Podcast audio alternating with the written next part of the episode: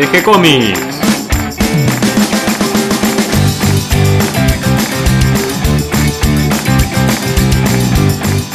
Muy bienvenidos a un nuevo episodio de G-Comics, el podcast donde hablamos de todas las técnicas necesarias para realizar un cómic, cómo dibujar un manga y todo el conocimiento requerido para dibujar esa historieta que tenemos dando vuelta en la cabeza. Mi nombre es Gonzalo García, mi intención y la de todos los que hacemos G-Comics es colaborar con aquellos que estén interesados en avanzar, en progresar, en mejorar en su formación como dibujante de cómics. Y si estamos hablando de dibujante de cómics, Enfrente mío tengo a Feli Guay. ¿Cómo estás, Felipe? Bien, muy bien. ¿Cómo andas, Gonzalo? Bien, hoy estamos haciendo un episodio extra del podcast porque tenemos un evento especial, la publicación de una nueva serie en nuestro sitio web de gcomics.online. Y mm, esta vez el doble de contento porque es una serie inédita, nuevita, recién salida del horno y hecha especialmente para el sitio. Así Especialmente para G-Comics. Estoy muy muy contento. Ya vamos a hablar de esta nueva serie que se llama El portador de la llama. Lo anunciamos. Eh, nos vas a contar un poquito de qué trata y cómo es que surgió esta idea en tu cabeza y cómo la realizaste.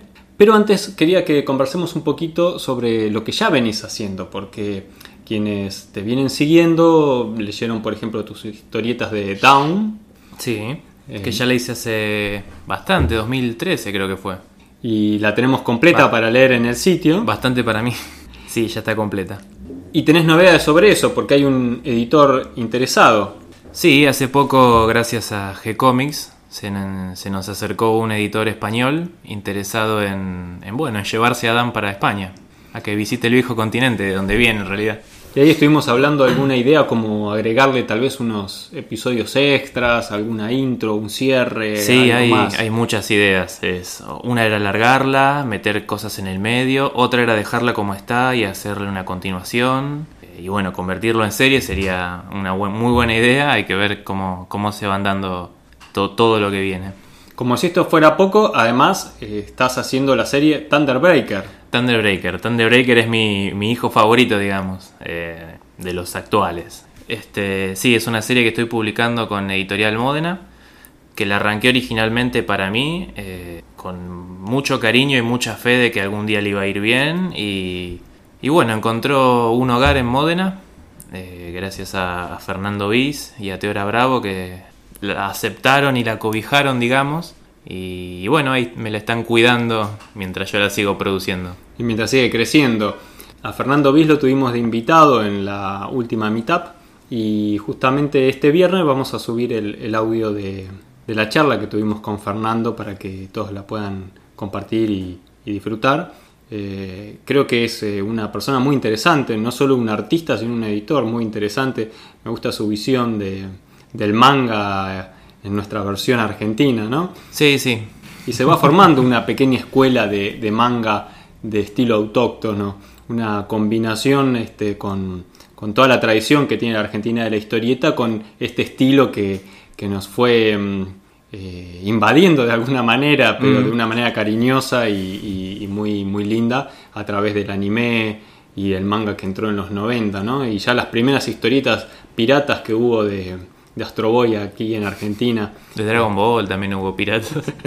Así que ya desde aquellas épocas hay, hay dibujantes que, se dedican al manga en Argentina. Y ahora sí, si te parece bien, vamos a charlar de este nuevo hijo tuyo, el portador de la llama. El portador de la llama. Interesanos eh, en esta nueva serie. ¿Por qué la tenemos que leer? Bueno, eh, el portador de la llama es, es una idea que surgió en realidad hace mucho y siempre había quedado rezagada era contar un mundo medieval que podía ser, por ejemplo, algo estilo de los Anillos, algo del estilo de los que juegan calabozos y dragones, o sea, todo ese mundo medieval con fantasía, con magia, con dragones, pero en vez de con humanos, orcos y elfos, eh, con animales. Que, no sé, haya un reino donde gobiernan los leones, haya un reino donde gobiernan los elefantes, eh, que en todos convivan un montón de razas, pero que siempre haya, digamos, que estén separados en tribus, en reinos, como pasa con los humanos y los elfos y los orcos. Este, bueno, esa idea viene de hace bastante. Yo siempre imaginaba, por ejemplo, eh, a los elefantes como un caballero muy solemne o a los leones como guerreros de las sabanas que son más salvajes. Entonces intentaba darle un poco de eh, personalidad a cada tribu o reino. Y, no, no, me imaginaba el protagonista que terminé eligiendo. Eh, ¿Quién es el protagonista? El protagonista, que es asiático, se llama Sun Jin. Eh, es un elanio azul. Es un pájaro que visualmente se parece a un halcón, pero un poco más chiquito. Medio blanco gris, con algunas plumas azules. Y tenía en mente dibujar un pájaro y me puse a mirar muchos, muchos hasta que encontré ese y me gustó. Eh, a simple vista parece un halcón. Y bueno, quería usar uno, un pájaro, porque me alejaba un poco de lo que son los más comunes, eh, los leones, los elefantes esas cosas que yo ya tenía más eh, interiorizada. igual es todo un, un, desafío dibujar animales. Sí, los animales, encima en esta actitud humanizada, implican mucho estudio en cuanto a cómo resolver las actitudes, las expresiones, los movimientos, ¿no? No es lo mismo dibujar una cabeza, que siempre es más o menos la misma estructura de una cabeza humana, que un pájaro, un león, un tigre, un oso, que van cambiando los perfiles y las formas eh, de, la cabeza del animal, lo mismo las, manos, las garras son todas diferentes, así que implica bastante de estudio de, de anatomía animal. Cuando veo tus dibujos en esta serie, inmediatamente me viene a la cabeza la historia de las cruzadas. Sí, Sí, el portador de la llama toma un poco la inspiración de la época de las cruzadas y, se inspira también en, no me acuerdo si era una novela o una leyenda, eh, la de los doce paladines de, Carlomagno. Eh, el personaje principal, Sun Jin, es un paladín.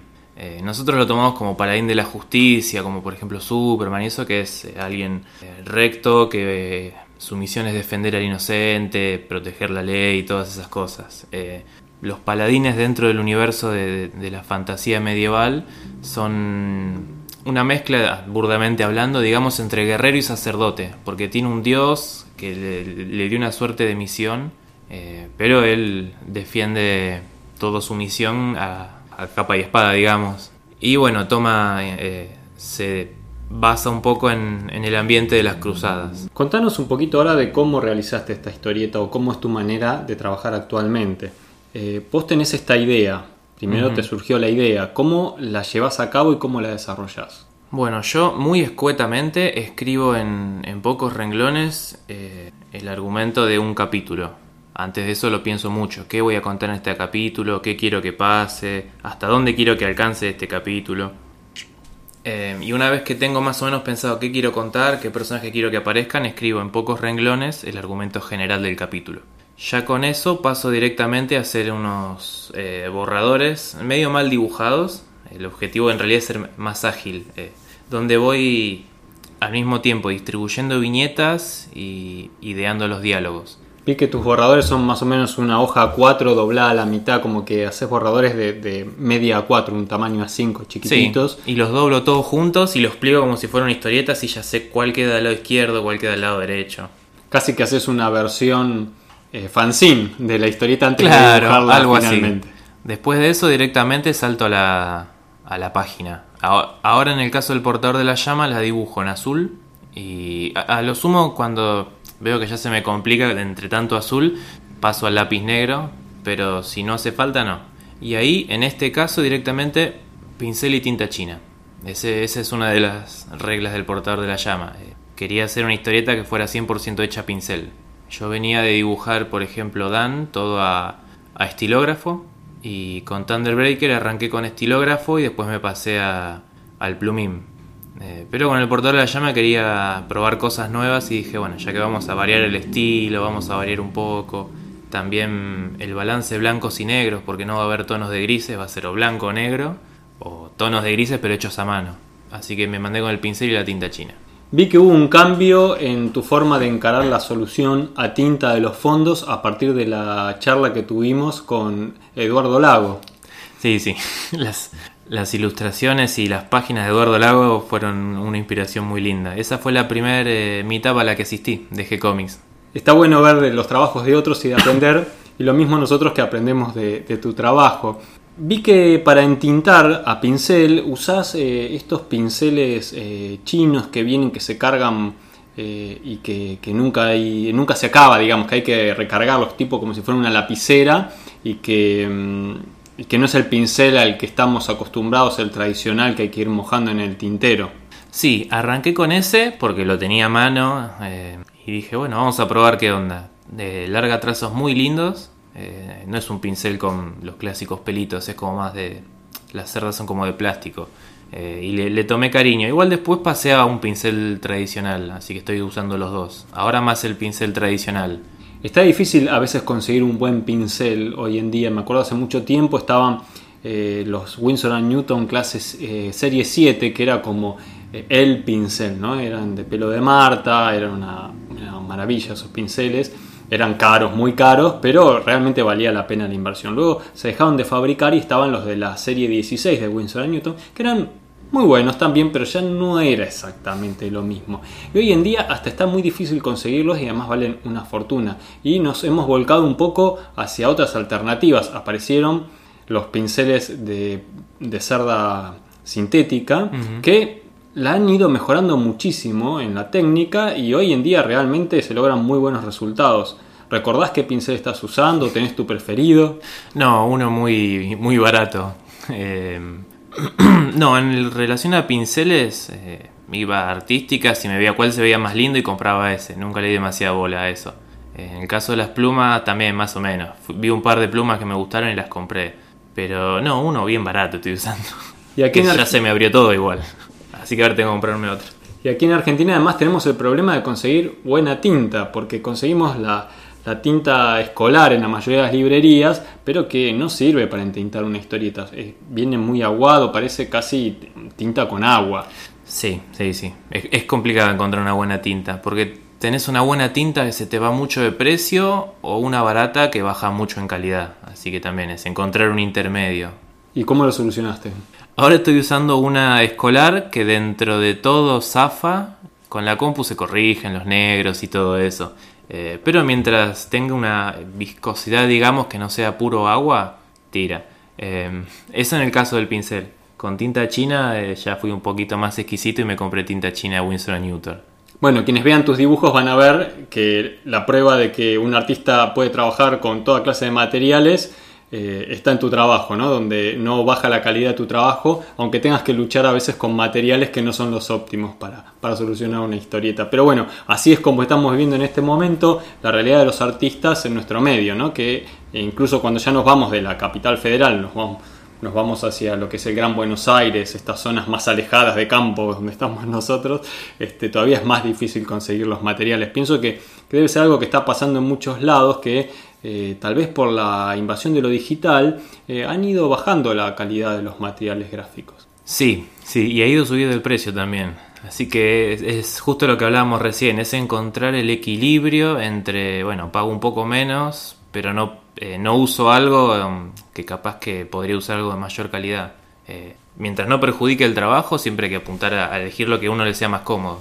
Y en la etapa final, ya cuando tenés la tinta terminada, vas hacia la parte de la digitalización y el letreado, porque lo haces todo eso vos también. ¿Qué mm, herramientas usás? ¿Cómo lo solucionas? En, el caso del portador de la llama, escaneo, la página sale bastante limpia en el escaneo, así que directamente es corregir alguna manchita en Photoshop y en el mismo Photoshop eh, letreo. Al no haber eh, tonos de grises o entramados digitales, eh, no hago mucho digitalmente, solo letreado. Em, pero en el caso de Thunderbreaker y originalmente en el caso de Dancy hubo entramado digital, grisados, digamos. En, actualmente el de Thunderbreaker lo estoy haciendo en Manga Studio, eh, que me resulta bastante cómodo. consigo casi que el mismo resultado que Photoshop, pero me agiliza más y según me dijeron mis editores se ve más lindo la impresión si lo haces en Manga Studio pero lo usas solamente para esta etapa final donde terminas de poner los grises y el letreado, pero no lo usas para dibujar, ¿no? en tu caso. Yo me manejo todo a mano, digamos. O sea, tanto dibujo como entintado, 100% a mano. Incluso todos los negros, aunque tenga que pintar media hoja de negro, lo, lo hago a tinta china. Bien, vamos a estar siguiendo página a página cada semana al portador de la llama. ¿Tenés algún otro proyecto en mente o que hayas comenzado por estos días o que estés listo para comenzar? En este momento proyectos nuevos no, el portal de llama es el único, pero estuve haciendo varias ilustraciones sueltas, cosas que estoy subiendo a, mi a mis páginas. Pero no, mis principales proyectos. Trato de no sumarme muchos porque si no descuido tan de Breaker y no está bueno. No, mi, mi único proyecto nuevo es el portal de la llama. Bien, y para quien quiera conocerlo personalmente a Feli White, vamos a estar los de G-Comics dando una charla en eh, la Comic Con el domingo 26. a las 19 horas en el auditorio de la Comic Con y ahí vas a estar acompañándonos para contar tu experiencia y además también vas a estar presente a través de Modena, seguramente, ¿no? Con Thunderbreaker. Sí, sí. Eh, así que quienes quieran conseguir un ejemplar de Thunderbreaker, busquen la editorial Modena en la Comic Con y si lo quieren conocer a Felipe también va a estar dando vueltas por ahí en la Comic Con y pueden venir a la charla, quedan todos invitados. Te agradezco Felipe esta pequeña introducción al mundo del portador de la llama, vamos a estar eh, siguiéndolo y bueno, ojalá que, sean muchísimas páginas, que llegue finalmente al papel y que se publique en muchísimos lados. Estaría muy lindo. Muchas gracias, Gonzalo. Gracias, Felipe. Hasta aquí llega el episodio de hoy. Espero que esta información les resulte útil y hayan disfrutado la charla con Feli White tanto como la disfruté yo. Le damos la bienvenida a todos los que se sumaron al episodio de hoy y gracias a todos los que nos comparten en sus redes sociales y ayudan a que cada vez seamos más. Recuerden que pueden escucharnos en iTunes, en Evox, en Google Podcast, en Spotify.